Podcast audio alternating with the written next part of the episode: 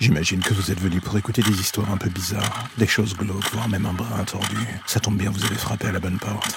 Prenez votre lampe torche, faites attention vous allez marcher, et n'écoutez pas les hurlements au loin pendant le voyage qui va suivre. Bienvenue dans l'ombre des légendes.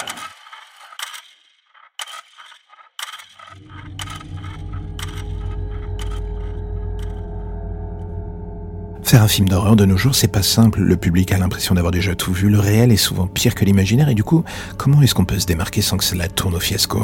Je pense que l'équipe de Dashcam a dû se poser la question une fois ou deux avant de finir par complètement s'en foutre. Et c'est bien là le problème. Le found footage, comme on dit, est un genre à part entière dans ce domaine. Et si la chose est prise avec un peu d'intelligence, on a le droit de bonnes surprises. Et en regardant la bande-annonce de Dashcam, je sais pas pourquoi, c'est ce que je voulais trouver, c'est ce que je croyais trouver. J'y croyais tellement. Dieu que j'avais tort. On ne va pas se mentir, il n'y a pas de juste milieu avec Dashcam. Soit vous allez adorer la soi-disant satire et l'excès, ou comme moi, vous allez ne plus en pouvoir au bout de 20 minutes. Le film fait à peine plus d'une heure vingt et donne l'impression d'en durer le triple. C'est bien là le problème.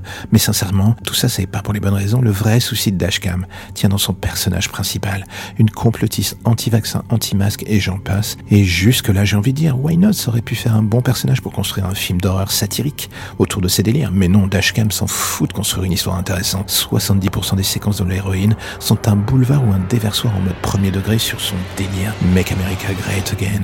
Les médias vous mentent, les vaccins aussi. Et au milieu arrive une histoire de sorcière dont au final tout le monde se fout. Pourquoi? Car l'on veut tout simplement que l'héroïne crève dans d'atroces souffrances. Et quand vous avez cette envie au bout de 10 minutes de film, c'est plutôt mauvais signe quant à la qualité du scénario. Et rien qui aille dans le sens d'une envie de créer une tension ou quelque chose de filmique avec Dashcam. Ce film est un défouloir avec une narration en roue libre où s'empilent les pires poncifs du genre. Elgore, dans le pire but, et le seul d'ailleurs, de choquer le bourgeois. C'est mécanique malhonnête ou juste incompréhensible dans son vide narratif absolu. La vérité pourtant c'est que j'aime les films d'horreur quand ils tentent quelque chose narrativement et que la mise en scène suit. Le second degré peut aussi élever la chose vers un horizon intéressant, encore faut-il que l'auteur de ce dit scénario ait quelque chose à dire, et je soupçonne que dans le cas Dashcam ça ne soit jamais le cas. Ce road trip satanique sous forme de vomi complotiste est sans doute un des trucs, si ce n'est même d'ailleurs un des pires films que j'ai vu en 2022, le plus insupportable et pénible. Il y a plein de bons films dans le même genre, et surtout des films qui disent quelque chose, et qui vous font ressortir une véritable expérience expérience de cinéma.